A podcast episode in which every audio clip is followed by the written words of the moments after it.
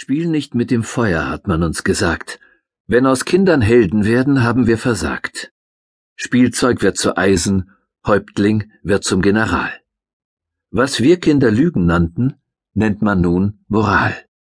Erst wenn der Wind sich dreht, werden wir verstehen. Wenn die Nacht zum Tag wird, dann werden wir die Brücken sehen. Milva wenn wir Begriffe wie verwahrlost, verkommen oder verlottert hören, dann denken wir meist an die geistig-moralisch abgewrackten Individuen in den Souterrains, aber auch in den Penthäusern der Gesellschaft. An die unteren ebenso wie an die oberen Zehntausend. In Wahrheit hat der Prozess von Parasitismus und Fäulnis des Kapitalismus den ausgerechnet der totalitäre Diktator Lenin jenem besten aller nur denkbaren Gemeinwesen schon vor fast hundert Jahren vorhersagte, längst den größten Teil unserer Gesellschaft erfasst.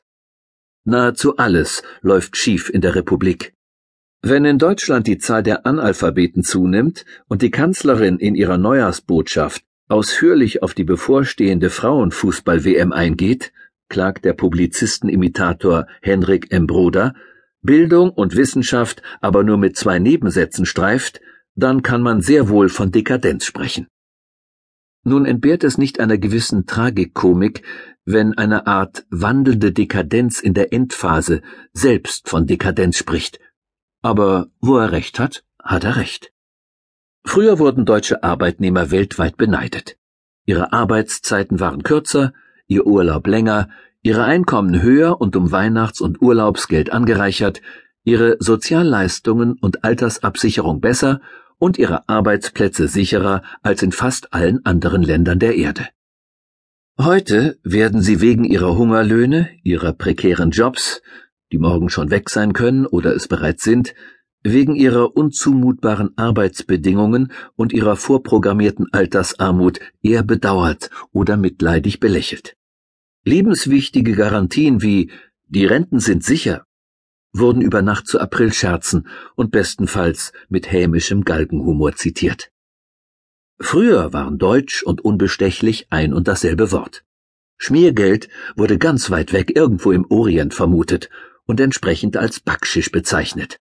Vetternwirtschaft und Amigo-Systeme waren die, überdies meist auf Gemeindeebene beschränkte, Ausnahme. Heute steht fast täglich ein anderer deutscher Wirtschaftskapitän oder Politiker wegen Korruptionsverdachts in den Schlagzeilen. Abgeordnetenbestechung ist erlaubt.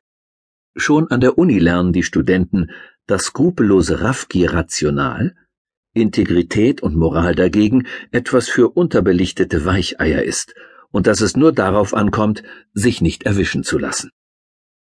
Früher war pünktlich wie die Bahn ein geflügeltes Wort.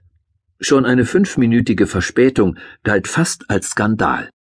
Heute ist ein pünktlicher Zug reiner Zufall. Und privat heruntergewirtschaftete und verkommene Katastrophenklitschen wie die Berliner Deutsche Bahntochter S-Bahn sehen sich außerstande, im Winter überhaupt noch irgendeinen Zugverkehr verbindlich zu garantieren.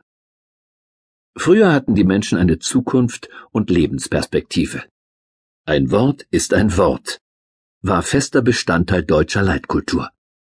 Heute kann man sich nur noch darauf verlassen, dass man sich auf nichts mehr verlassen kann. Was heute noch gilt, worauf die Menschen vertrauen und wonach sie ihr ganzes Leben ausrichten, ist morgen schon Makulatur. Gesetze werden gleich nach ihrer Verabschiedung nachgebessert. Hoch und heilig versprochene Projekte stellen sich als Wahlkampflügen heraus und werden auf den Sankt Nimmerleinstag verschoben.